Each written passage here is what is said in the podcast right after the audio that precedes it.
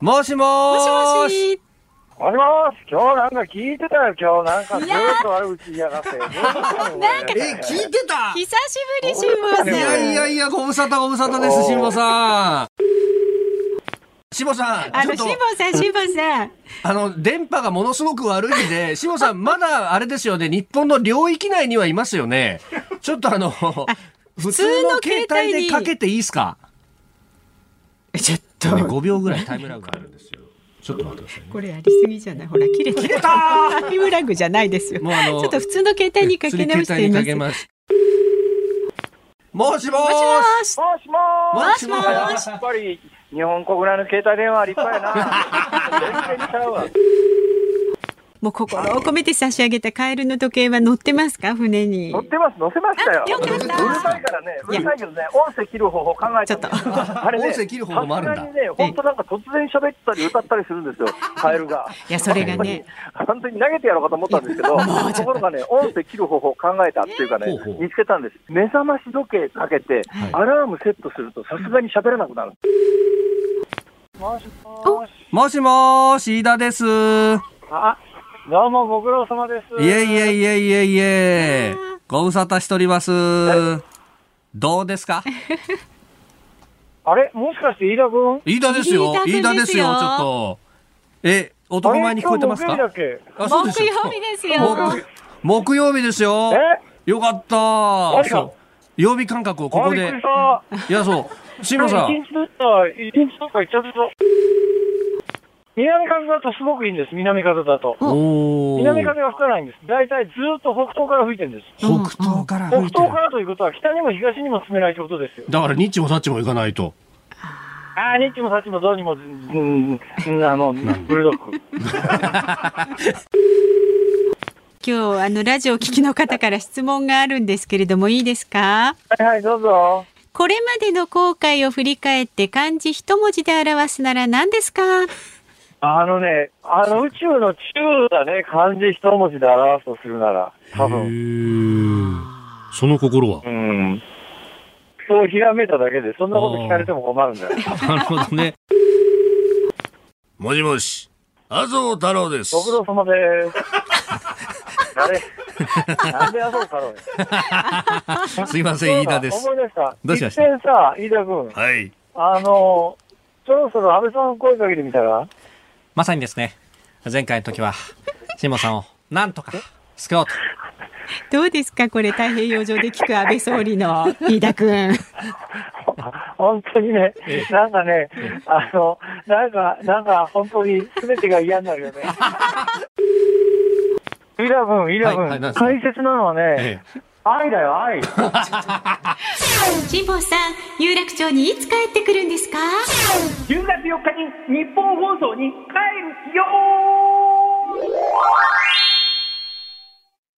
9月30日木曜日時刻は夕方3時半を過ぎました FM93 AM1242 日本放送をラジオでお聞きの皆さんこんにちは日本放送飯田浩二ですパソコン、スマートフォンを使ってラジコでお聞きの皆さん、そしてポッドキャストでお聞きの皆さん、こんにちは。日本放送の増山さやかです。辛坊治郎ズームそこまで言うか。この番組は辛坊さんが有楽町日本放送のスタジオに復帰する来週月曜日まで、日替わり助っ人パーソナリティが今一番気になる話題を忖度なく語るニュース解説番組です。さあ木曜日、飯田さん、ね、助っ人パーソナリティとしては今日がラストですよ。そうなんですよね。いやいや、感慨深いというかですね、さすがに辛坊さんとあの、つなぎにつないだ5時の辛坊ですの、総集編のような形でもう3分半にわたる対策が、えー今流れましたけれども、何ですかこれは。ほとんど俺、恥をさらしただけだったじゃねえかっていうですね。いやいやなかなか面白い掛け合いいでや、。ちょっと、太平洋を横断して、モノマネをして滑るっていうですね、ギネスに載せたいような赤っ端を晒しているっていう。誰もいませんよ、そんな人。いや、普通はやんないよ、そんなことをさ、っていう話で。いやー、手を変え品を変え、いろんな形で繋いできたんだなっていうことがね、ねよくわかりますが。まあ、でもね、この、あの、辛坊さんがいない間の代打パーソナリティたち、えー、私も本当に末席をちょちょっと擁護させていただいたようなもんですけれども、もう大変な方々がいっぱいいらっしゃって。そうですね。振り返ればこの半年間ね。それを目の前で一心にこう受け続けた増山さん。どうですか？いやいやいや、なかなかあのええ、ね、受けがいのある半年間でした。受けがいのある。ええ、まあ、ここからあの嵐のような男がまた帰ってくるということこれまた受けがいのある。どっちが楽ですか？でも楽とかないですね。ないですよね。ええー、本当パワーとしてはそうですよね。もう今充電に充電を重ねてですね、えええー、いよいよ帰ってくると、あの動画というところで、はいそうなんですよ。僕、あの、この場所にね、えー、増山さんの目の前に座るのは今日が最後かもしれませんけど、はい、結局のところ、増山さんの隣に座ってですね、来週から、ね、毎週木曜日は同じだよなっていうね。そうです、そうです。えー、まあ、とはいえですね、やっぱりあの、ここに座る以上は、ちゃんと切り回さなきゃ、みたいなこうね、えところがあったりなんかもするんですが、もう,、ねはい、もう来週からはね、もう辛坊さん喋ったろと思って。いや、わからないですよ。先方も、こう頼れる人物がここに座ってるとなると、もうね、典型的な共依存状態っていうね。えー、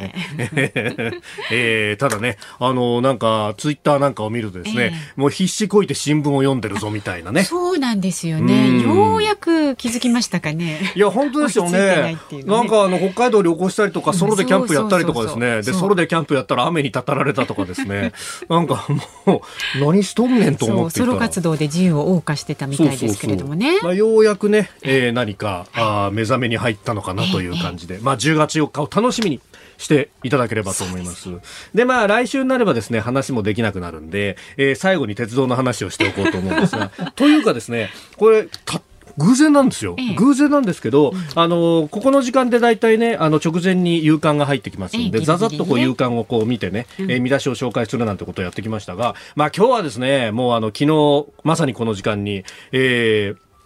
自由民主党の総裁選挙が行われ、はい、そして、えー、決選投票の末、えー、岸田文雄さんが新しい総裁になった、一夜明けて、えー、その岸田新体制の人事というものが、まあ、ポロポロ出てきて、えー、今日はですね、もうあの甘利さんが幹事長にと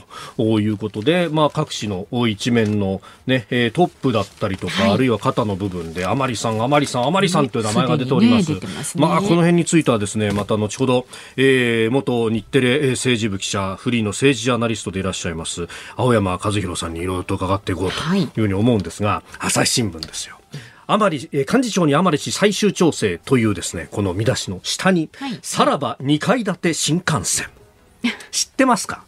2階建て新幹線というと、もうね、私1981年生まれなんですけど、もう僕ら世代にとって2階建て新幹線というのは夢と憧れの詰まったものでありまして。身振り手振り大きいですよね。電車の話するときね。いや、だってね、やっぱあの、1985年に100系新幹線というのがデビューしたんですよ。あの、団子っ鼻のね、えー、ゼロ系新幹線というのがずっと長いことですね。あれ可愛いと思うんですけど、あれ可愛かったですよね。ああいうふうにはならないんですかね。いや、まあ今はもう空力の影響でああはならないと思いますが、あれが、あの1964年、はい、昭和39年の東海道新幹線スタートからですね、ずっとあの形デザインそのまんまで、えー、車両を新しく更新したりなんかしてずっと続いてきたんですけど、あの国鉄末期になってですねようやく新しい新幹線を出すとそれが百景新幹線でちょっととんがった感じの花が、男前が特徴だったんですけど、男前の上にですね真ん中の2両に2階建て車両を入れたっていうのがねそうなんですよ。でその2階建ての上の部分、まあ、そこはグリーン車になってて、で、そこからですね、見る富士山がとてもいい景色だと。で、あの、最初はグリーン車と食堂車にはい、覚えてますか？新幹線には食堂車があったんですよ。そう。で、そのうちグランド光っていうのが出てですね、うん、えー、2階建てが4両。ついて。ちょっと圧が怖い。で、しかもそのね、食堂車が日本食堂がやってるやつとか、ね、ジャパンダイナーがやってるやつとかですね、こう、それが時刻表なんかにも載ってて、ああ、俺はここの飯がうまいからこれに乗るんだみたいなね、こういろんな夢が広がったもんなんですけど、そこから広がった日本の2階建て新幹線がですね、い。よいよ明日10月1日をもってなくなってしまうあでもそれはね、なんか感慨深いですよね。そうなんですよ。で、百景新幹線はもうずいぶん前に引退してしまったんですけれども、今はですね、名古屋のあのリニアあ鉄道館に行くと、おそれに、まあ、乗ることもできるんですそこもじゃ足を運んでもちろんです。もちろんです。で で、あのその後ですね、JR 東日本も E1 系っていうね、あの2階建てのマックスってやつを出して、で、さらにその後継として E4 系っていうのを出したんですよ。で、E4 系がですね、今も上越新幹線で使われているんですけれども、これがいよいよ引退の時を迎えると。ただね、この引退も紆余曲折があってですね、もともとは今から10年以上前にもうすでに引退が決まってたんですよ。そうなんですそうなんですよ。で、その時は、あの、はやぶさに使われてる E5 系っていうですね、あの、緑色の車体で鼻がずーんと長いやつ。これ、止めなくていい話ですか？いやいやいや最後なんだ。いや、そうですね。で、もうちょっとで終わります。もうちょっとで。で、あの、それに置き換わる予定だったものがですね、発表した翌々日に、あの、東日本大震災がやってきて、東北新幹線も大変な被害を受けました。で、あの、JR 東日本、経営的にも、まあ、あの、厳しくなったということがあって、じゃあちょっと、そのね、えー、E5 系って新しい新幹線をいっぱい作るのやめて、ちょっと、あの、今使ってる2階建てを伸ばして使おうよという話でその後ですねようやくあの東日本大震災からの復興で、うん、えー、経営も順調になってきた2017年に、いやじゃあもういい加減このね E4 系もかなり頑張ってもらったから、そろそろ引退でっていう話をしてで今度はですねあの北陸新幹線に使ってる今も使ってるやつなんですが、うん、えー、E, E7 か。E7 系というね、うん、えー、新幹線で代わりにしようというふうに思ってたんですよ、ところがですね今度は2019年の、えー、台風19号の被害がありましてあの時長野で大雨が降ってですね、はいはい、新幹線の車庫が水没したんですよ。ね。えこの番組でも確か、あの、長野のね、えー、長野放送の方とつないでお伝えしたと思いますが、うん。うん、あれでですね、うん、E7 系が、水没しちゃって、うん、で、あの、足回りお釈迦になっちゃったわけですよ。えー、で、えー、これがた、いっぱい来て玉突きで E4 系を引退させるつもりがやっぱりこれ引退できなくなっちゃったって言ってですね、うん、2度引退を伸ばした E4 がいよいよ去っていくというですね。いや本当にねお疲れ様でしたとしか。ねねもう心の底からお疲れ様でしたと。ねあの我々鉄道ファンいろんな思いがあってやっぱり最後に一目見たいっていうのはもちろんあると思うんですけれども、まあただねあのなんといってもですね、うん。安全に最後まで運行するというのが最も大切なことでもあるし、はい、えー、日本の新幹線というこの世界に冠たる技術、うん、この安全運行というものを邪魔はしてはいけないと。そうです。この E4 系をですね、うん、私は遠くから、ね、えー、もう 1キロ先の、そう、離れていても気持ちはある。通じると。そうそうそうそうそう。ええー、いうことでですね、皆さんも邪魔をせずに、ここは送ってやろうと。ね、そうですよ。送ってください。はい。ありがとうございました。ご清聴ありがとうございました。さあでは、えー、株と為替の値、動きお伝えしていきます。はい、呆れてるわ。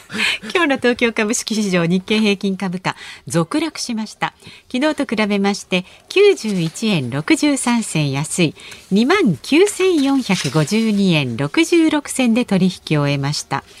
中国政府が発表した製造業に関する景気指数の悪化ですとか日経平均の銘柄入れ替えに伴う売りが重なり下げ幅は一時200円を超えました。一方新型コロナウイルスの感染状況が落ち着くなど国内経済の正常化の期待から上げに転じる場面もありました、はい。で為替は現在1ドル111円90銭付近で取引されています。昨日のこの時間と比べますと45銭ほど円安になっています、はいさあ日本放送ズームそこまで言うか。この後3時台は自民党総裁選挙の話題を中心に昨日夕方から今日までのニュースを振り返るズームフラッシュ。で4時台は先ほどご紹介ありましたけれども自民党総裁選挙の話題たっぷり。元日本テレビ政治部記者でこの9月からねフリーの政治ジャーナリストとして活躍されております。え青山和弘さんにお話をお伺いいたします。で、5時台のズームオンでは緊急事態宣言が今日の期限をもって全面解除となります、はい、明日から段階的に実施される行動制限の緩和にズームします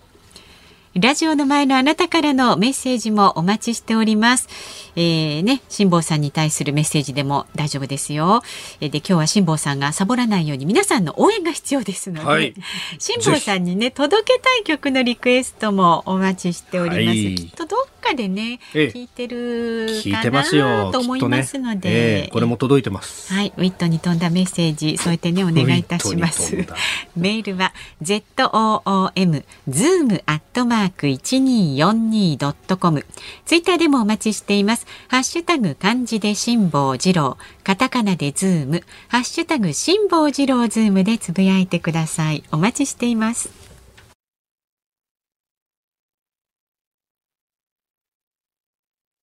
日本放送がお送りしているズームそこまで言うか木曜日は飯田アナウンサーとお送りしています。さっきあのそううん、新幹線のお基地のはい水没の話の時に長野放送って私言いました言いましたよね言かもしれない。えー長門の男さんツイッターで新越放送じゃなくて長野放送はテレビ単映で富士系ですよ。あそうか。じゃあ新越放送ですね。大変失礼いたしました。たしこんなことばっかりなんですよ最近。人の名前が出てこなくてね。さい。は申し訳ない。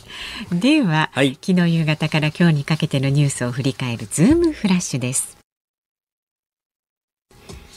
自民党幹部が今日明らかにしたとこにところによりますと岸田文雄新総裁が政権運営の要となる幹事長に甘利明税調会長を起用する方針を固めました。また官房長官には萩生田光一文部科学大臣を充てる案が浮上しています。自民党総裁選挙の結果を受け立憲民主党の枝野代表は自民党は変われないということを示した選挙だったと批判しました。ロシアのリャプコフ外務次官は29日アメリカ、イギリス、オーストラリアが創設を発表した安全保障の新たな枠組みオーカスについてアメリカ側に我々の様々な疑問を述べたと述べ伝えたと述べ回答を求めていることを明らかにしました。朝鮮中央通信によりますと北朝鮮の金正恩総書記が29日に施政演説を行い8月の米韓合同軍事演習後に遮断していた韓国との南北間の通信を10月から再開する意向を表明しました。東京都が新型コロナウイルスの感染状況に関する4段階の警戒レベルを最も高いものから1段階引き下げる方向で調整に入ったことが分かりました。大型で非常に強い台風16号が明日の明け方から昼過ぎに伊豆諸島へ最接近する見込みです。東日本や東北の太平洋側を中心に暴風や大雨となる恐れがあり気象庁は土砂災害や河川の増水や氾濫高波などへの警戒を呼びかけています。秋篠宮家の長女眞子さまと小室圭さんの結婚について宮内庁が明日にも正式発表する方向で調整していることが分かりました。婚姻届の提出や渡米時期など今後の日程を明らかにする見通しです。メジャーリーグエンゼルスの大谷翔平選手が今シーズンの残り試合で登板しないことが分かりました。1918年のベーブ・ルース以来となる同一シーズンでの2桁勝利2桁本塁打の偉業達成は来シーズン以降に持ち越しとなりました。えー、ということで、えーたくさんニュースが入ってきております。台風16号、ね、明日の明け方から昼過ぎということで、えー私朝担当している、う OK 工事アップのお時間帯は、ひょっとすると最接近なんじゃないかということも言われております。ねはい。えーその前の番組の朝ぼら系も含めて、えーそして後ろであなたと発表ありますが、えーおそらく台風の話中心に、えー番組をお送りすることになると思いますが、えー今のうちに、木曜日のうちに、えー警戒あるいはあの物を片付けたりとかやっといてくださいねと。そうです雨降り出す前風が強くなる前っていうと、うん。もう本当に今ですからねタイミングとしてはね。うん。はい備えてください。はい。えーそして、まあ、あーこのね、えー政局というか、まあ、岸田さんの新体制についてというのがね、いろいろ出てきておりますが、いやー、甘利さん、あの、昨日ですね、あの、総裁選の取材、私も行きましたけれども、まあ、総裁選が終わって、甘利、あー岸田さんが、あ新総裁に選出をされたと。で、その後、岸田さんの支えた人たちに対しての、まあ、総裁選の報告会というのが、えー、まあ、同じホテルの別の宴会場でこう行われていたわけなんですが、そこでですね、甘利さんも挨拶をして、うんうん、えー、私はファーストペンギンだったんだというふうにおっしゃっていて、ファーストペンギン、えー、もう、あの、誰も岸田さんを押すっていうのを意思表示していないところで、えー、最初にこう、岸田がいいっていうふうに言ったのが、うん、あ甘利さんだったと。うん、でも、甘利さんが、の、そういったあ発言をした、その背中を押したのは奥様だったんだと。うん、えー、いろいろ悩んでる時に、奥さんが、あのー、あなた、岸田さんをしたいんでしょ？と、うん、だったらもうもうつもやればいいじゃないと。背中を押してくれたんですと、だから私はファーストペンギンとしてあの海に飛び込みましたけどそれは後ろから家内があの背中を押してくれたんですというようなね、うん、えー、えー、ことをおっしゃってましたけれども、うん、ただねやっぱ岸田さんを押すんだろうなっていうのは結構節々から感じられるところがあって、というのは、えー、先月の末にですね私あのまだ菅さんが次の総裁選に出るとも出ないとも言ってなかった、はい、というか、出るだろうなってみんな思っていた時期にですねインタビューをしていました。そうでしたよね。そうなんですよ。で、その時に、いや、その時にですよ、うんうん、えー、えー、まあ、あの、あの当時、えー、菅さんがひょっとしたら幹事長を変えるかもしれないっていう話が出ていて、うん、二階さんからね、はいはい、で、その時に、甘利さん、甘利さんの名前も出てるじゃないですか、みたいなことを振ったらですね、えー、えー、まあ、これから総裁選もあるしという中で、岸田さんにしろ、菅総裁にしろ、新しい体制で新しい人が人事をするんだからっていう発言をされていて、現職の総理総裁の前に岸田さんっていう名前を出しているわけですよ。うやうやっていうんですね。じゃその時からなんかこう眼鏡ピクピクしてたんですかあれ？っていうようなのがやっぱりね、えー、えー、あったんだなというようなね、えー、感じが見て取れますが、まあまあまあ人事どうなるのかっていうあたりは、えー、4時台にねじっくりとやっていければと思います。はい、えー、それからですねもうちょっと気になるニュースで、あのー、先ほど株と為替のニュースの中で今日の日経が少し下がった、えー、えー、それが中国の発表した指標に関しての話が出ていました。はい、これね結構あの口の悪いメディアがですよ。昨日も結構日経平均下がってたじゃないですか。でそれも岸田さんが1回目のね、はいはい、えー、総裁選の第1回の投票で、うん、えー、河野さんが1位だと思われていたところで岸田さんが1位になったということで、それでどんと下がったんだ みたいなことが言われていて、本当はそうじゃないですよ。ダウ平均がガンと下がってて、うん、えー、それの影響を受けて、そもそも株価は下がってたっていうのがあるんです。うん、で、今日のこれもですね、あの、岸田さんのご祝儀相場不発みたいな見出しが上がってたりなんかして、いや、本当にね、まあ、あの、こじつけるなと思ったんですが、あの、今日のこの日経の続落に関しても、あの、先ほどね、増山さんが読んでくれた解説の通りで、えー、中国政府の発表したあの製造業に関する景況指数の悪化というものがありました。はい、これはあの、えー、製造業購買担当者景況判断指数という PMI と呼ばれるものなんですけれども、うん、あの、なんでこれ悪化したかというとですね、はい、あの、中国不動産の大手の話が結構メディアで取り上げられたりなんかしますが、それ以上に今、停電がえらいことになってて。これがね、もうあの結構シャレにならないんですよ。はい、というのは、あの中国の工場がですね、例えば1週間のうち今までだったら5日間ちゃんと操業していたものがですね、えーえー、もう1日か2日しか操業できませんというような、えーえー、計画停電を相当やってて、これはなんでかっていうと、はい、えー、石炭が入ってこなくなったからと。でもこれはですね、石炭入ってこなくなったも何もですね、えー、自分たちで石炭を入れなくしたっていうのがあって、うん、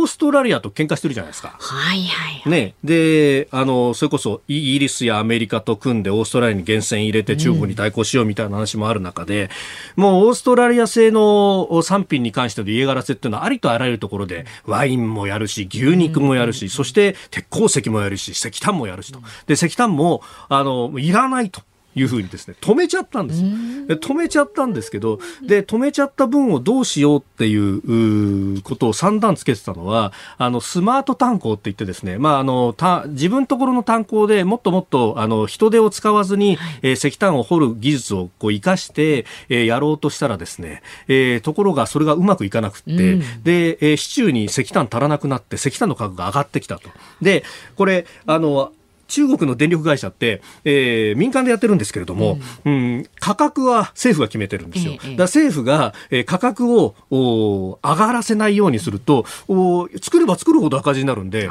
電力会社は作りません。僕らはもうこれ以上作れませんってやって、今停電がついていると。これがですね今年いっぱい続くかもしれないと言われていてそうなるとこれから先寒くなってくると石炭は必要になりますからね。中国は。非常にまずい状況に陥ってるかもしれないというニュースでございました。ズームフラッシュでした。9月30日木曜日時刻は夕方4時を過ぎました。改めましてこんにちは。ニッポン放送飯田浩司です。こんにちは。ニッポン放送の増山さやかです。ズームそこまで言うか。辛坊さんがね帰ってくる日まで今日最終日になりますけれども、ね、今日ね飯田アナウンサーとお送りしています。でご意見メールでいただいています。ありがとうございます。千葉県船橋市28歳女性のもこさん。はい新総裁が岸田さんに 決まりましたね。ごめんなさい、ね、大丈夫です大丈夫ですよ、えー、今日のビバリーヒルズで、うんうん、清水美智子さんは、うん、あんなに品のいい人はモノマネできませんと言っていました。なるほど。岸田さんのモノマネポストが空いた今、うん、ぜひ飯田さんには練習していただきたいです。お願いします。私、私、本職アナウンサーのはずなんですけど。いや、見てると、ちょっとこう、顎を引き気味で、喉締める感じで、うん、で、かつちょっとだけ、こう、下の、こう、声、顎をですね、出す、もう受け口的にして、総裁選挙は終わりました。ノーサイドです。全員野球で、望んでいこうではありませんかどうですか？どうですか？なんかちょっといいよちょっと。ちょっと。こんなに歯切れはよくないんですよ。本人は。ちょっとちょっといいかもしれない。あの菅さんよりいいかもしれない。ねね。いやと思ったのが やっぱあのー、これね宮崎哲也さんも岸田さんの目が変わったっていうふうにですねこの総裁選に出るぞっていうふうになったあたりから言ってたんですけど、うん、ちょっと声の感じも力強さが増した感じがあって、うん、シャキンとした感じ。真似がしやすくなった。今のはちょっと違うかな。もう一回。望んでいこうではありませんか？ああもうなんとなくわかる。センテンスを短くすればいいのかな。そうですかね。何の研究をしてるんだろうと俺の俺の職業は何なんだろうっていう、ね、悪くはない悪くはない、うん、なるほど。菅さんよりはいいですよ。まさに。もうトラウマ状態、えー、じゃあね続いてはこれも長くなりそうですけど、ね、大田区のザーバラさん。何ですか？電車好きの飯田さん。はい。東京メトロが混雑状況をリアルタイムに配信するサービスご存知でしたか？マジっすか？座席に座れる程度、ゆったり立てる程度、肩が触れ合う程度、かなり混み合ってますの4段階で号車ごとに何号車っていうね、それごとに変わるそうで、はい、コロナが明けて満員電車になってもこれなら安心ですね。よく言うと満員電車がなくなる時代になってほしいですと。なるほど。この4つの指標は分かりやすくないですか？分かりやすいですね。うん、そしてまあこういうのはあれですね、時間の経過とともに、そして駅ごとにこうとかっていうのをこう見ると、うん、もうそれだけで大体こうずっとお酒飲めますよね。ああ、ここの駅、これさ、そう、ため池さんのは前で乗り換えると南北線にすぐ行けるから前が混むんだよな、みたいなね、話をしたりとか。飯田さんとはお酒飲めないですね。まあでも、ね、いいじゃないですか。いいですよ。この試みはとてもね。ね、こういうのはね、うん、もうどんどんやっていけばいいですよね。思いますよね、岸田さん。そうですね。どんどん投資していきます。どうですか？オッケー、オッケー。みんな呆れてるじゃないですか。まだまだご意見は、ズームアットマーク一二四二ドットコム。ツイッターはハッシュタグ辛坊治郎ズームでつぶやいてください。さあ、この後は政治ジャーナリストの青山和弘さんをお迎えします。日本放送がお送りしていますズームそこまで言うか。この時間特集するニュースはこちらです。自民党の岸田新総裁が党役員人事に着手。昨日自民党総裁選挙が行われ決選投票の結果岸田文雄さんが河野太郎さんを圧倒し勝利を収めました。岸田さんは来週月曜日に召集される臨時国会で第100代の総理大臣に指名されその後直ちに組閣に着手することになりますがその前に注目されるのが官房長官や幹事長など党役員人事の行方です。そこでこの時間は永田町の表から裏まで知り尽くす元日本テレビ政治部記者でこの9月からフリーの政治ジャーナリストとしての活動をスタートした青山和弘さんに伺っていきます。どうぞよろしくお願いします、はい、よろしくお願いします。お願いします。いやもう青山さんあテレビで見てた人だいえいえありがとうございます。今日は呼んでいただいて。とんでもない、ありがとうございます。はい、お願いします。もうあの、野党キャップ、自民党キャップを歴任、ワシントン支局長、国会官邸キャップ解説委員と、はい、もう本当に、あの、総裁選もそうなると、キャリアの中で相当こう、いろいろ見てきたってことになりますね。そうですね。まあでも、そうですね。あの、森さんが選ばれた時は総裁選なかったですよね。はい。で、えやっぱり、だ小渕さんとか、その後のやっぱ小泉さんですね。はい、本当にあの、印象的な総裁選がいくつもありましたけれども、やっぱり自民党の雰囲気もだいぶ変わってきましたんで、過去のやっぱ経験が本当に役に立たないような状況になっていますね、今。はい、やっぱりなんか結構言われてるのが派閥の締め付けが弱くなったとかとかとかありますが、はい、そういうところって実感されるとかありますか？派閥の締め付けは本当に弱くなりましたし、やっぱりその若手議員というか、まあ、中堅の人たちとかがやっぱりいろいろ自由にも発言するようになってきました。やっぱり小選挙区制度になりましたので、はい、やっぱりその派閥にお世話にならないと当選しないというところから少しずつ、やっぱり党の顔によって当選してくる。自分があの当選すれば、あのやっぱり自民党の中で当選していけばいいんだっていうような感じになってきてますので、どうしても派閥の締め付けが弱くなってますよね。そうすると、おのおのの議員が一国一城の主なんだって、もともとそういうところはあるんでしょうけど、はい、より強まったもう強まってはきていますね、だからあのやっぱり先輩の言うことを聞かない議員とか、はい、そういうのもだいぶ増えてきて、やっぱりこうだんだんこう自民党もこうまとまりが徐々になくなってきてる部分もありますね。はいで今回、まあ、あの4人の方が出ました。岸田さん、河野さん、高市さん、野田さん、はい、で第1回で河野さんが結構話して1位なんじゃないかみたいなことも言われていたんですが、蓋開けてみたら岸田さんが1票差で1位になったそうですね。これって、えー、もうなんか現場いてええー、と思ったんですけど、はい、ある程度読めてたもんなんですか？いえいえ、あのまあ、あの普通に考えれば河野さんが1位だったんですね、でその流れだったんですが、うんやはりあの勝ち馬に乗るっていう現象がやっぱりどうしてもこう出てくるんですね。やっぱりその負けた人を支持すると、やっぱり干されてしまうとか、はい、結局先輩に立てついて負けた人を支持したってことになると、しこりがそこで残ってしまいますんで、特にその河野さんの場合は、世論の人気があるから、はい、選挙の顔として河野さんがいい。別に河野さんが好きなわけじゃないけど、自分の選挙のこと考えたら河野さんが総理総裁になった方がいいよねぐらいの感じで支持してた人は、ええ、結局勝てないんだったら、そんな河野さんに入れて、先輩から睨まれる、例えば安倍さんから睨まれるよりも、はい、安倍さんの言うこと聞いといた方がいいよね二階さんの言うこと聞いといた方がいいよねみたいなこう感じに最後やっぱなってしまって崩れちゃった。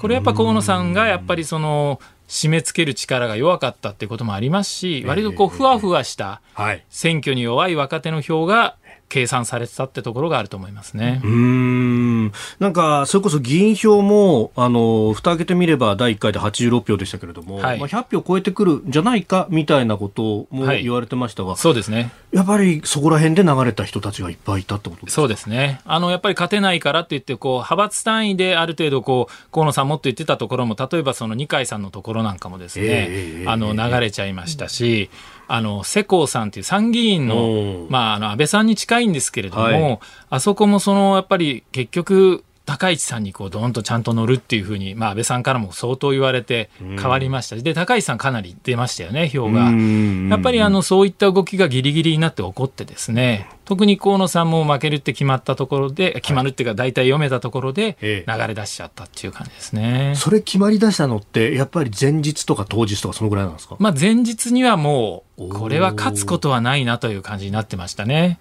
でまたその河野陣営の人もですね、厳しいとか言い出して、はい、そう言い始めちゃうと、やっぱりもう、求心力なくなっちゃうんですね。はい。もともとその河野さんのところの陣営、あの選対も結構バラバラだったんじゃないかみたいなことも言われてますけど、それはどうですか？え、あのやっぱり石破さんと小泉さんとの距離感をめぐって、かなりやっぱり対立があったのは事実なんですね。やっぱりその麻生派もともと河野さんって麻生派ですけども、はい。麻生派で河野さんを支えようとする人、麻生さんが石破さんとか小泉さん嫌いなので、うん。あんまりやっぱりこの二人を使うのはやめようってずっと言ってるんですけれども、はい。やっぱり党員票を積みますにはええ、この小石川と言われた3人で、わっしょいわっしょいやった方がいいっていう人たちと、もう意見が全然合わなくて、もう勝手にこう、それぞれやっちゃってたんですね。なるほど。これがやっぱりこう足並みが揃わなかったっていうのは一つあったと思います。麻生さんは、あの、政治の世界じゃ足し算が引き算になることもあるんだ、みたいなことをおっいしゃってましたよね。やーまあそうですね。あの、ええ今回のその小石川は、ええやっぱりその単に人気者が集まれば、その人気が全部足されるわけじゃないってことはまず一つ分かりましたし、あと議員票という意味ではマイナスになった部分は間違いなくありましたうね。ん。はい。で、その麻生派の中から、はい今回この今日の夕刊は各紙一面で幹事長、はい甘利さんっていう名前が出ました。甘甘利さん、麻生派なんですよね。そうなんですよ。ねえだから最大の功労者なんですね。河野さんの麻生派のはい重鎮でありながら、うん岸田さんの選対本部長を務めて、うんまあ、要はその麻生派の一枚岩を完全に崩して、しかも同じ神奈川なんです。河野さんと同じ神奈川なのに、うんうんうん要は岸田さん側についたと。はい。で、安倍さんや麻生さんとの橋渡しをして、ええちゃんとこの、ええまあ、2、3位じゃなくて1、3位連合になったんですけれども、高市さんの票がちゃんと岸田さんに乗るというのをですね、ちゃんと下で支えたということで、はい。まあ、その功労者を幹事長にするという極めて分かりやすい論考交渉人事ですね。はい普通そういうのって許され、昔だったら派閥の中でそんな分派行動みたいなのって許されたんですか？いや、もう今回だからそういう麻生派、特にもう派閥のグリップがまた効かなくなっちゃったということですね。麻生さんも河野さんを、あの、本当は出ない方がいいんじゃないかと、ええええもうちょっと待った方が長期政権になれるよとか言ったんですけれども、もうはい河野さんの出馬を抑えきれない。でで、そんな中でやっぱりその河野さんが気に入らないというですね、麻生派の重鎮は、こぞって岸田さんを支持するという、甘利さんだけじゃないんですね。麻生派の上の方の人たちはみんな岸田さん支持という不思議な状況になってしまったんですうね。ーん。これそうなると、はい。今、麻生さんは、まあ、あの安倍政権から続く副総理兼財務大臣はい。としていますけれども、ええ。ここどうすどうなってくるんですか、ええ。そこはまあさ、まあ、今回一つのポイントだと思うんですが、やはりですね、党改革を打ち上げて、はい。新しい自民党の、生まれ変わった自民党の姿を見せるとまで言ってる岸田さんが、まあ、安倍さん、麻生さん、二階さんの3人をはい、重要なポストにつけるっていうことはさすがにないんじゃないかと思いますね。ただ、そこに近い人、だから今回の甘利さんもそうだし、はい、まあ、高市さんとか萩生田さんとか安倍さんに近い人をんうんうん。重要ポストで配置することで、彼らの影響力は残すという形をまあ取りそうな感じなんですね。なるほど、それで萩生田さんだとかの名前も、そうなんです。萩生田さん、どこ行きそうなんですか？えーまあ、今、その官房長官説というのも出てるんですが、えーはい。特にもう私も取材して、河野さん、やっぱあごめんなさい、岸田さん、今回やっぱりこう自分を勝たせてもらった安倍さん、麻生さんに、いや、本当にありがとうございますっていう思いが、想像以上にやっぱ強いんですね。だからやっぱり萩生田さんを官房長官にっていう名前も出てるんですけれども、はい。ただ一方でね、ええ。官房長官ってやっぱ女房役で、自分のやりたい政策を進める中で一番こう右腕になんなきゃいけない人じゃないですか。はい、それを萩生田さんという全然派閥が違って、しかも簡単に言うと考え方も岸田さんとはっきりと違うような人をつけて、これから岸田さんはじゃあ何やりたいのっていう疑問符がつくんですね。やっぱり安倍麻生傀儡というレッテルも貼られかねない。はい。だからここは本当に重要な人事だと思いますね。おーそっか、あの、安倍さんが菅さんを官房長官にっていうのは、はい確かに安倍さんをまさに一生懸命担いだ人そがの通りです。官房長官に行って、はいまあほとんど会話しなくても分かるみたいな関係性があったと。はい。これ、あの、自派閥からってわけにはなかなかいかないんいや、ですか？全然行くと思いますよ。だから自派閥からだったら、上川陽子さんとか、はい小野寺元防衛大臣とか、そういう名前も上がってるんですが、はい。やっぱり今回はその岸田さんは、やっぱりこの、まあ、挙党体制というか、党内を融和させるってことを優先するんだとすると、その萩生田さんとか、もしかしたら高市さんとか、そういう名前も出てきてると。ただやっぱりその自派閥から出す、例えば菅さんが加藤官房長官はいしたんです。これも自派閥、あ、まあ、派閥か、菅さん入ってませんけれども、はい。決してその菅さんとじゃ近かった人かっていうとそうでもなくて、これが菅政権の失敗の一つの原因じゃないかと言われてるんですね。結局、加藤官房長官ってあんまり機能しなかったんです。で、菅さんが全部決めることになって、はい、あの政府の調整とかもうまくいかずに、まあ、コロナ対策後手後手に回った。はい。同じようなね、失敗を、じゃあ岸田さんはしないかの、しないのかどうか、萩生田さんと対立するなんてことが万が一官邸内であると、はい、これはもう政権の統治能力って一気に下がっちゃいますので、まあ、ここは岸田さん、本当考えどころだと思うんですね。はい。まあ、あの女性の登用だとか、あるいは若手も積極的にってことをおっしゃってると、はい、まあ、で、自派閥って考えると、うん、上川さんとかっていうのは、これは適任になってそうですね。あのやっぱりあの当選回数も多いですし、えー、やっぱりあの法務大臣として、はい、あのしっかりとこう堅実に、あの派手さはないですけれども、やっぱ堅実にやられる女性閣僚ということで、評価も法務省内でも高いですし、まあね、なんといっても、あの令和になる直前に、はい、まあ、オウム真理教事件の、ね。はい。ねえー、死刑囚死刑執行ですね。死刑執行サインをしたっていう、はい、やっぱりそこっていうのは腹が据わってなきゃできないことですよね。そうですね、うん、やっぱりあの上川さん決して本当派手な人ではないんですけれども、やっぱり実は女性活躍って、そういう人をきっちり登用していくことがね、大事なんじゃないかという考えがあると思いますので、あの、ある意味シンボル的にもいいと思うんですけれども、どうも今回その、まあ、まだ1日ですけれども、はい、やっぱりこの人の話を聞く力があるっていうことを言ってましたけど、どうもなんか、党内の話を聞く力なんじゃないかなと。やっぱりじゃあ、国民はね、やっぱ今回思ったほど票が出なかったと言われていても、党員党友で44%が河野さんに投票したわけじゃないですか。これはやっぱり現在の状況、政治への危機感とか改革への期待があるわけですよね。それをどう考えているのか、まあ、岸田さんに本当に問われている。この人事は問われていると。思いますね。で、まあ、幹事長と、まあ、官房長官の名前は出てきてますけど、はい、まあ、それ以外のところがまだそこまで出てきていまずそこの軸が決まらないと、次に行かないんで、ええ、まずそこからということですかね。はい、これ、岸田さんとしては、どういう政策を目玉としてやっていくつもりだと考えられますえー、まあ、まずその優先順位っていうのがすごい大事なんですよね。はいただ、あの、まあ、政策細かい優先順位まではまだ分かんないにしても、えー、私やっぱ昨日の記者会見でね、非常に印象に残ったのは、はい、丁寧で寛容な政治で国民の一体感を取り戻すってことを言ってるんですよ。つまり、これまでのまあ安倍さん、菅さんは、あんまり丁寧に説明しないで、寛容じゃなくて、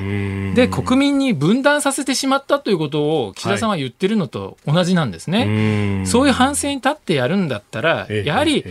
あの安倍さんの時よりももうちょっとこうリベラルで、寛容で、やはりその今まで光が当たらなかった弱者にも光を当てる政策を、まあ、宏池会らしく、その彼の派閥の先輩たちのこう流れの中でですね、やっていくっていうのをこう目指していくんじゃないかと。思われるんですね。だったら、そういう体制を組まないと、はい、やっぱりあの彼の政策は遂行できないと思いますので、それが今回この人事にも現れてくるんじゃないかなと思いますね。はいいや令和版の所得倍増計画といい、はい、で今、寛容という言葉を、ね、えー、対応していると、はい、そういえば、あの宏池会作った池田隼人さんという人は、寛容と忍耐でいったわけですよ、ね、所得倍増計画ですね、まさに、はい、しかも直前は日米安保改定で、まあ、まさにその分断の日本からっていうところを考えると、まあ、確かにいろんなものは符合してきますよね。そうですね。でそれを目指していくんであれば、うんうん、やはりある程度、今までの反省をちゃんと総括した上で、はい、新しい少しこう、まあ、分配ってことも強く言ってますけれども、えー、そういうこういわゆる競争して勝ったものが強いっていう、まあ、豊かになるだけじゃなくて、うん、弱者に対してこう光を当てた政治をやっていくということであれば、少しこう自民党内で、うん、まあ、うん、まあ、議事政権交代とまでは言わないけれども、はい、政策の振り子が触れて、まあ、新しいまた政治が生まれてくる可能性もあると思うんですね。でそういうところにやはり総理大臣が変わるんだから、はい、岸田カラーを打ち出すということであれば、やっぱそういうところだと思うんですね。まあ、そこにまあ期待ができるのか、それとも、ちょっとやっぱりこう麻生さん、安倍さんに気兼ねしすぎなんじゃないのみたいな政治になるのか、この分水嶺がまさにこの数日、なるんじゃないかと思いますね。あの岸田さん自身、その今まではどちらかというと真面目でいい人なんだけどちょっとひ弱なイメージがある、とい。うようなことが言われたじゃないですか、えーえ。ー、どうなんですか？この総裁選で変わったっていう指摘もあったりしますが？あの確かに打ち出しはちょっと変わったと思うんですね、まあ、あの二階幹事長、まあ、党改革で、はい、その党役員の任期のことを言ったりとかですね、あとこう言葉にも力強さは出てきたとは確かに思うんですが、はい、一方でその森友問題の再調査ちょっとこう、やっぱり説明が必要だって言ったら、こう、安倍さん側がこう、割と反発があったと。で、すぐこう、こうカメラの前で訂正してみたりですね、はい、やっぱりこのあの、まあ、ひ弱というか、こう、なんていうんですかね、こう、気遣いばかりがこう目につくというか、周りをいろいろこう周りを見て、こう、なんかこう、あの、配慮をするという姿勢は、そんなやっぱりこう人間変わってない部分ってあると思うんですね。ただ、総理大臣になったんですななるんですから、これはトップなんで、はい、ここで自分のやりたい政治をやらなくて、何のためにあなたは政治家になったんだって話ですよ。それはまあ安倍さんにしても、まあ、誰にしてもトップになったら、はい、ある程度その自分のやりたいことをやるっていう、まあ、ことが、まあ、許される部分はあると思うんですね。そうじゃなきゃトップをその人にする理由がないわけですから。岸田さんは、そこが問われていると思いますね、これから。あのまあ、自民党の派閥もいろいろあったりとか、まあ、その派閥のグリップもそんなに聞いて聞かなくなってきたということですけど、はい、岸田さんの考え方と肌合いが合いそうな人、あるいは合いそうな派閥というと、どういうところが挙げられまあ、あの大きく分けると、やっぱりあの、形成会って言われる、今だと、まあ、竹下派ですね、まあ、竹下さん亡くなっちゃいましたけど、竹下派、それと、まあ、自分の岸田派というところですかね。やっぱりその中曽根さん、岸さんのあの流れを組んだ派閥と、はい、やっぱ田中さんとかその大平さんとかの流れを組んだ、まあ、これがまあ自民党内では両極端とされていて、えー、やっぱりその、まあ、どっちかというとその田中さんとか大平さんの方の派閥っていうのが割とハト派的な政策を自民党内でやってきたので、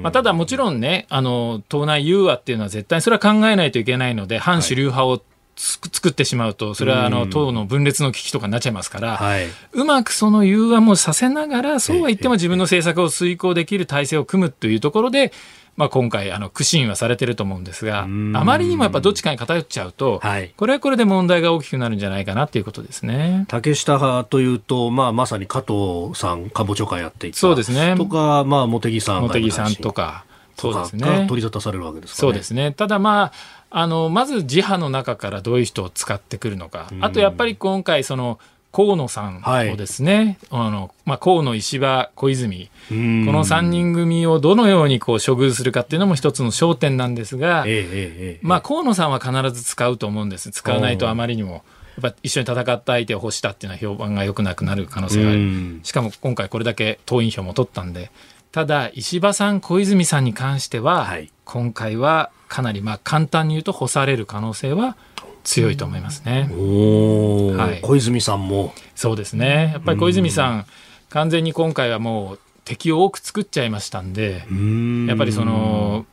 河野さんを応援するあまりにですね、はい、いろいろこの安倍さんの派閥のことをこう足ざまに言ったりですねしてどうしてもちょっと言葉が過ぎるってところでこう鼻じらんだ人たちが多かったんで、はい、やっぱりあのそこまで登用すると逆にこう党内でいろいろな不平不満も出てくる可能性が高まってきてますね。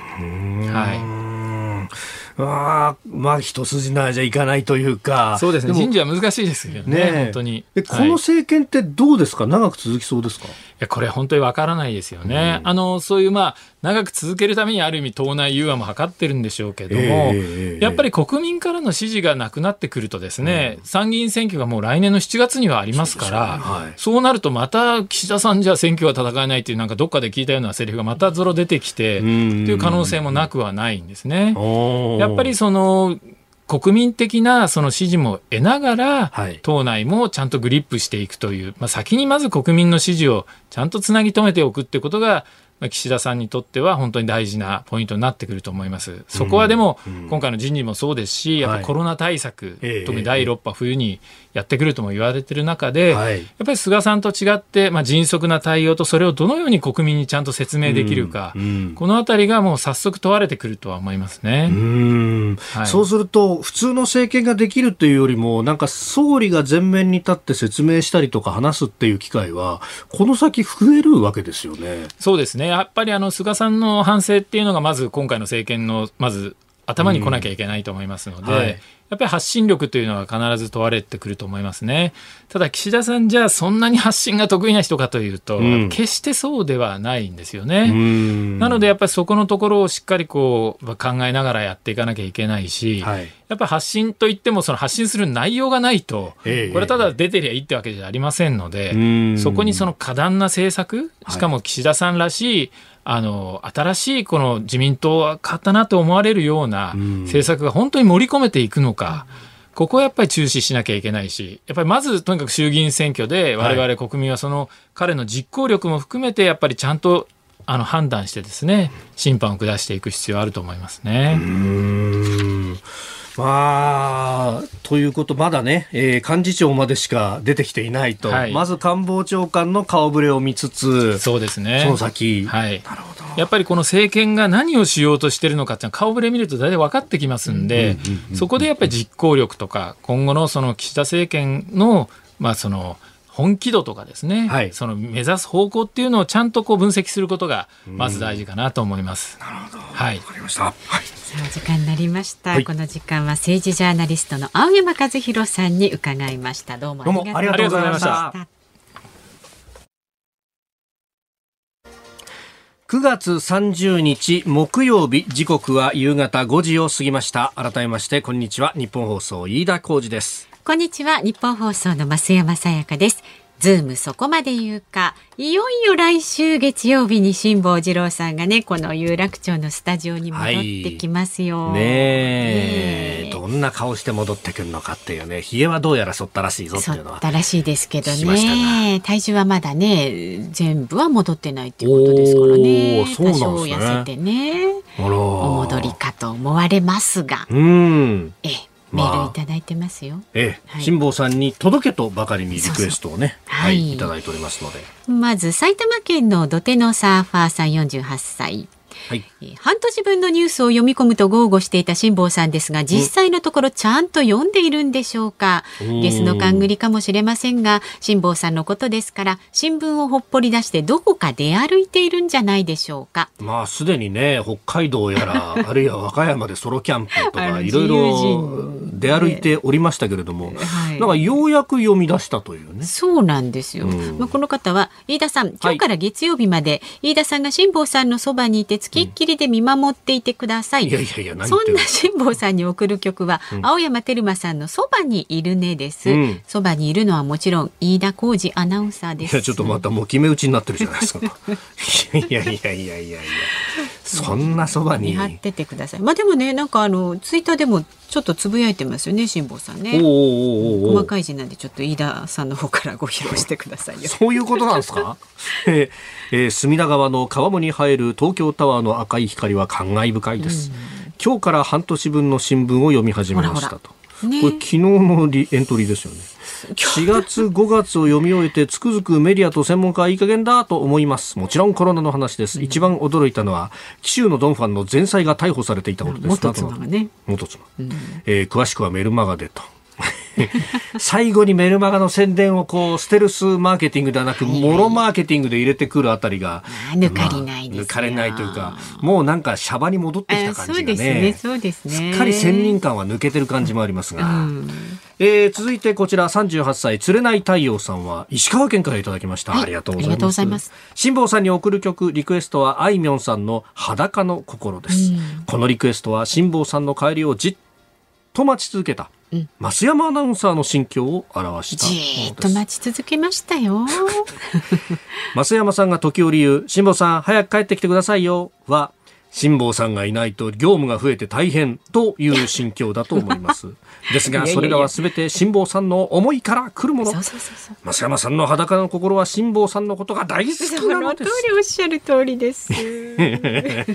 いや読んでらっしゃいますね。やっぱりいろんなものをね。そうなんですよ。えー、えーやっぱね、なかなかこう日替わりで相手にするとかね、えあるいはこう初めて手を合わせる人も多いということになると、こういろいろね、えそのこう疲れというものがですね、大体こう木曜になると、ええ。受け皿マックスになってきてですね。飯田君を信用しているということでございますよ。ものは言いよう。さはい。ああ、これ私か。レンさんですね。ツイほら、やっぱり。これが一週間の疲れというものでございます。レンさんつぶやいてますよ。はい悟りを開いた二郎さんに、夕刊富士の18面はどのように映るのかしら。おお、どう映るんですかね、ねえ18面ね。そうですよ。今日の18面はですね。いや、いいですよ。あいいですかあの、お好みの方ね、多分ね、購入されますから、夕刊富士に。なるほど、なるほどね。確かにね。危ない放送もね、楽しみにしてください、来週の。えーそれから、あー栃木県の居候のケチダヌキさん、月曜日、来週月曜日、いよいよ辛坊さんが戻ってくるんですね。リスナーからすれば嬉しくて嬉しくてたまりません。有楽町で出迎えて、熱い接吻を交わしたいところですが、あいにくコロナ禍ですので、お家で辛坊さんの復活をお祝いいたします。辛坊さん、ニュースを語るより口づけを交わそう。そんな辛坊さんに聴いてほしい曲は、 WANDS、愛を語るより口づけを交わそうです。居候の消しだぬきさん、50歳の男性です。えふざけんなよっていう、こう、顔が目に浮かびますね。ーまあ、でも皆さんいろいろ考えてくださって。はい。はいありがとうございます。ね、どうもありがとうございます。で、本当ね、たくさんリクエストもいただいてきたんですけれども、お採用はこちらです。あ、はい。えー、49歳の男性、神奈川県からいただきました、ラム肉万歳さん。相手、えー、愛するヨットですね。カオリン5を手放した辛坊さんがとても心配です。カオリン5ロスになっていないですか？ですが、辛坊さんには本物のカオリン。奥様の香織夫人がいらっしゃいます。相手、カオリン5がいなくなってぽっかり空いた心の隙間を香織夫人で埋めてください。出会った頃のようにどこかデートへ行くのもおすすめします。そんな辛坊さんに送りたいのは、持田香織さんのグループ、エブリリトルシングの出会った頃のようにです。あああ、いいんじゃないですか、今のいい辛坊曲じゃさにはなんいですか。ね。うんねえ、どうなんですかね。ぽっかり空いた心の隙間。その割には随分ソロでいろんなところに行ってるようなとしてますけどね。気がするんですけどね。ええええまあ、きっとその辺の話もですね、はい来週の月曜日、10月4日に聞けると思います。お届けします。はい。日本放送ズームそこまで言うか今日最後に特集するニュースはこちらです緊急事態宣言全面解除へ。明日から段階的な行動宣言の緩和を実施。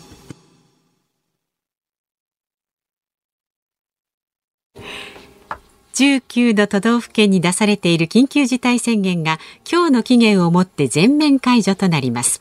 政府は飲食店などへの制限を段階的に緩和する方針で1年半にわたり感染拡大と自粛を繰り返してきた日本のコロナ対策の出口戦略が新たな段階に段階に入ります。行動制限の緩和を実施といういやー、本当バラクーダの日本全国酒飲み温度をリクエストしておけばよかった。酒が飲める、酒が飲める、酒が飲めるぞというやつですね。いや、久しぶりにこれで酒が飲めるんじゃないかと。いうですかことでですね。いや、本当に、ところがですね、もう酒だけは飲ませないというようなですね、えー偉い人がたくさんいらっしゃるという、この日本の風潮というかですね、いやー、あのー酒飲みのおっさんとですね、えーしゃ話す機会は非常に会社の中でも多いんですけど ね、肩身が狭えよなと、なんだか酒を飲む話をするだけでもですね、もうまるでね、感染症に対して何も考えてないのかと。私、あの、飲食店に対して飲食店も困ってるんですよみたいな話を放送でするたびにそうやって怒られたりなんかもするわけなんですけど、今回、緊急事態宣言が全面解除されます。はいまん延防止等重点措置も全面解除されます。ということはですね、えー感染症法だとか新型インフルエンザ等特別措置法に基づく法に基づく制限措置というものが全て解除されるということなんですよ。はいだから、段階的なっつうのは、じゃあ何か解除してねえのかっていう話で、でも法律的には解除してますと。でも世の中の空気的にはまだまだですよっていうですね、これを何というのか、二重基準、ダブルスタンダードって言うんじゃないですかと。だですね、あのー岸田文雄さんは、にえー自民党総裁選に立つという時、一番最初に記者会見で、民主主義の危機であると。民主主義の危機だと。あ入れましたいねうようなね、話をおっしゃっていたわけですよ。はいそれは国民の声が届いていない。っていうことだったはずですよ。で、まあ、あの、国民の声も何もですね、うん、えー民主主義の危機だとか、あるいは野党は立憲主義の危機だということを言うんですが、うん、法律に基づかずに行動が制限される、自由が制限されるというのは、それこそが民主主義の危機であり、立憲主義の危機じゃないのかと。だから、知事さんたちがですよ、これ段階的に緩和しますとか、いや、種類の提供はですね、何時まででおしまいですよとかっていうのは、これ、あの何時までだったらやっていいというようなことをですね、いけシャーシャーと言うんですけど、何の根拠もないんですよ。要請に過ぎない。要請に過ぎない。うん、で、あの、これ、確かに法律をですね、えー、詳しく調べると、インフルエンザ等特別措置法の24条9項にですね、えー自粛の要請についての話というのは確かにあります。えー、都道府県の、まあ、この新型インフルエンザ等の、え、感染症の対策本部長、まあ、これは知事さんに当たりますが、えー、当該都道府県の区域にかかる新型インフルエンザ等対策を的確かつ迅速に実施するため必要があると認めるときは、えー、公私、公、私の団体または個人に対し、その区域にかかる新型インフルエンザ等対策の実施に関し、必要な協力の要請をすることができるというふうには確かに書いてある。はい、だから、要請はできるんですけど、強制はできないとい。うのが建前であると。で、さらに、えー、この法律、その後ろの方にですね、緊急事態宣言だとか、まん延防止等特別措置の際は、どういう権限がありますよっていうのが書いてあるんで、うん、普通に法律を解釈すると、宣言を出した時はこれができますっていうメニューがこう揃っている、はい、で宣言が出ていない時もこれができますよって書いてあるけど普通に考えたら宣言が出てる時と同等またはそれより強力な措置を宣言も出してないのに出すできるはずがないんですよ。法律上はずがないと。で、これは私が個人的に勝手に言ってる話じゃなくって、法律の専門家とかですね、それこそ元検察官の人などが、いや、この措置は全く法に基づいてないから、皆さん個々で判断してくださいねと。うん、で、あの、で、これでもし強制がとかね、えーえー、都道府県から何か言われたら、これ裁判で勝てるかもしれないですよっていうような話まで、えー、言ってるぐらいで。だから、縛りたいんだったら、条例を作るべきなんですよ。うん、条例を作って、で、そこで、あの、主権の束を背負った議員さんたちがカンカンガクガク議論して、その主権の束の中にはですよ、地元で飲食店営んでいて、ずっと自粛自粛でやってきて、もう経営ひいひい言ってる人だって一票投じたかもしれない、うん、そういう人たちの意見も背負った議員がきちんと議論をした上で条例を作るんだったらわかるんですが、うん会見で言いっぱな人がね、こうやってなんか世の中の空気的にお酒飲んじゃまずいよねみたいなもので縛るっていうのは、これはね、最も良くないし、こういうものがどんどんエスカレートしていって自由が奪われて、でも誰も何も文句言えなくってっていうことがまさに先の大戦の教訓でありですね、軍歌の響きが聞こえると、これこそですね、朝日新聞なり毎日新聞なりはきちんと批判をしなければいけないし、立憲主義を言うんだったら野党はここをまず岸田新総理に聞くべきなんですよ。そのためにこそ国会を開いて、あの予算委員会をやるって言うんだったら私は全面的に支持をしますが、森友家計を今更やることが果たして国民のためなのかということをですね、まるで辛坊さんが乗り移ったようにお話をして。この内容、ポッドキャストでも配信してますので、ね、確認してください。以上、ズームンでした。えー、神奈川県ラム肉万歳さんのリクエスト、えー、ELT エブリートルシング出会った頃のようにお送りしております。はい。はい、えー、辛坊さんへのリクエスト、エンディングリクエストでありました。さああ、お別れの時間でございます。はい、日本放送、この後は、ショーアップナイターです。今日はバンテリンドーム名古屋から、中日対巨人戦お送りします。そして、明日の朝6時からの飯田浩二の OK 工事アップは。はい、えー、コメンテーター評論家の宮崎哲也さん。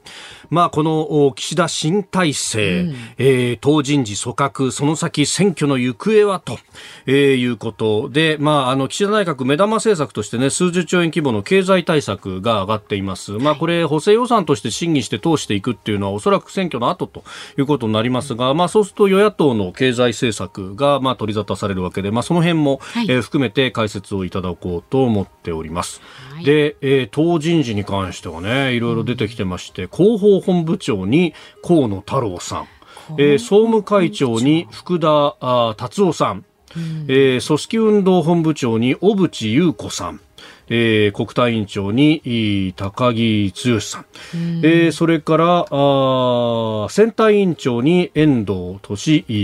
彦さん。あの元オリンピック担当大臣、えー、俊明さんですね。遠藤俊明さんというような名前が出てきている。河野さん広報本部長か。これはどういうポジション？まあ、広報担当ではあるけど、ものすごく忙しいというわけでもないのかなというようなポジションで、まあ、ベテランがつくポジションなので、まあ、なるほどという感じではありますが、点々点というところなんですよね。なるほどね。うまあ、あんの、 Cozy Up でもぜひ、あの、まあ、そうですね。その辺、おそらく宮崎さん解説いただけると思います。はいはい。で、その後8時からの春風亭一之輔さんとお送りします。あなたとハッピーもお聞きになってください。はいで、明日はね、そのまあ朝ぼらけから始まって Cozy Up、うんこのあなたとハッピーの時間帯ぐらい、ちょうどあの台風台風16のね、号影響が出ている頃だと思いますので、はい台風情報しっかりとお伝えしてまいりますのでね。まあ、特にね、お明日の。朝、この風が強いということになると、で、風力計が、あるいは雨量計が一定の数字超えてくるとですね、あの、電車等々交通機関がストップすると